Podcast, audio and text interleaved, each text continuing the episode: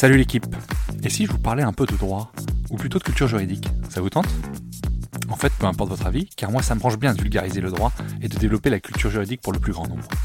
À la croisée des chemins entre références historiques, applications pratiques et notions théoriques, je vous propose de m'accompagner afin d'essayer de simplifier la compréhension de nos notions juridiques avec, si possible, un ton léger et un peu d'humour. Je suis Thomas Lubert et je vous souhaite la bienvenue dans Juris Vulgaire, le podcast de vulgarisation juridique.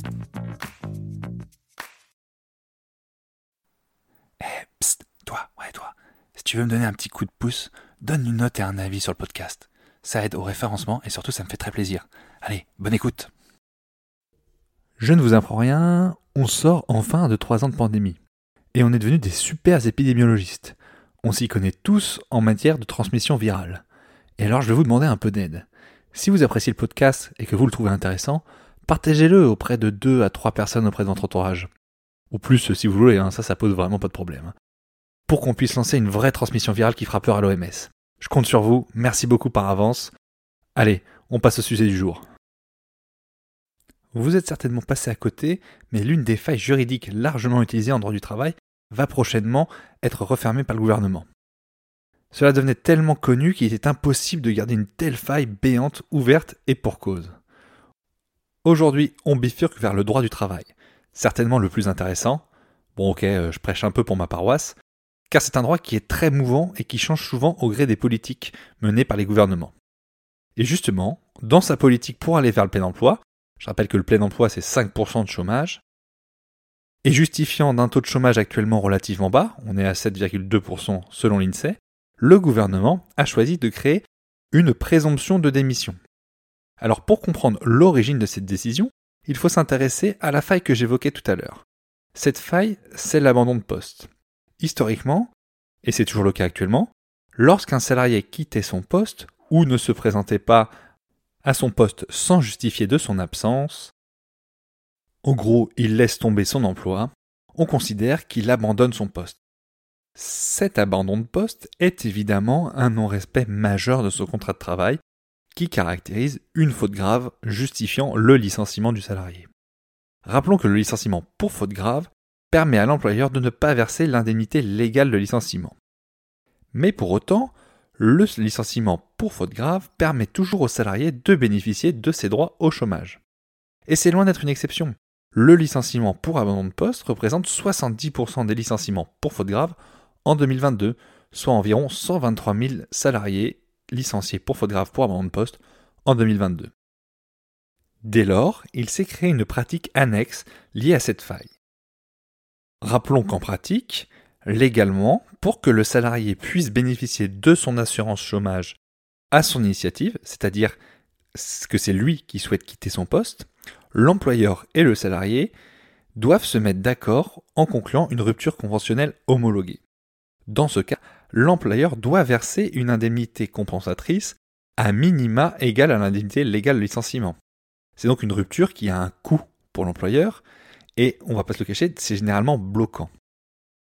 Donc, la solution souvent envisagée, c'était de se mettre d'accord sur un abandon de poste, suivi d'un licenciement pour faute grave.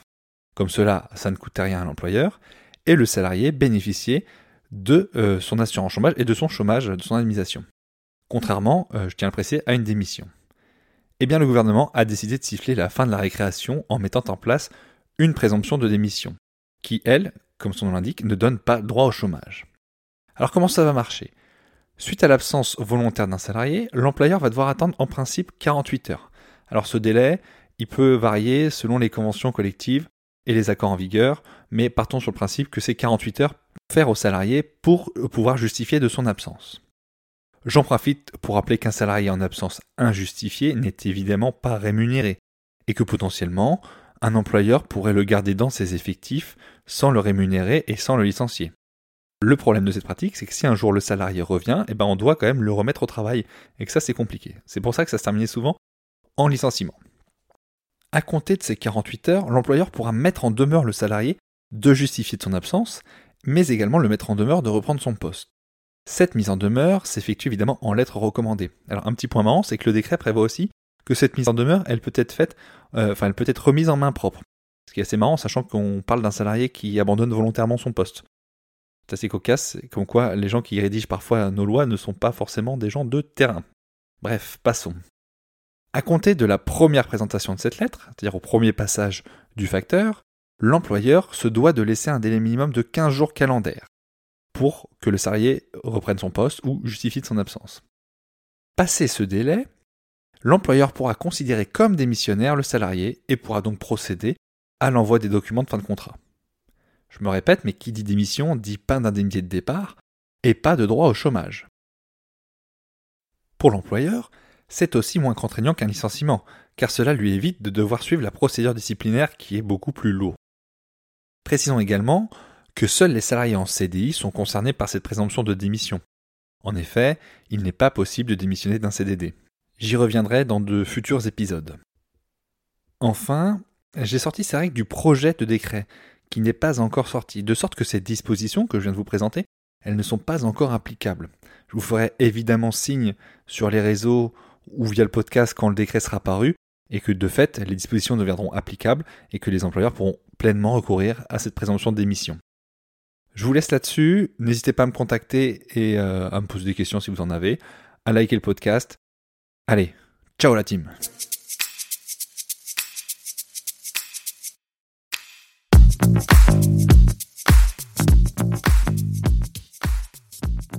Vous voilà arrivé au bout de l'épisode et vous êtes plus proche de devenir juriste qu'hier.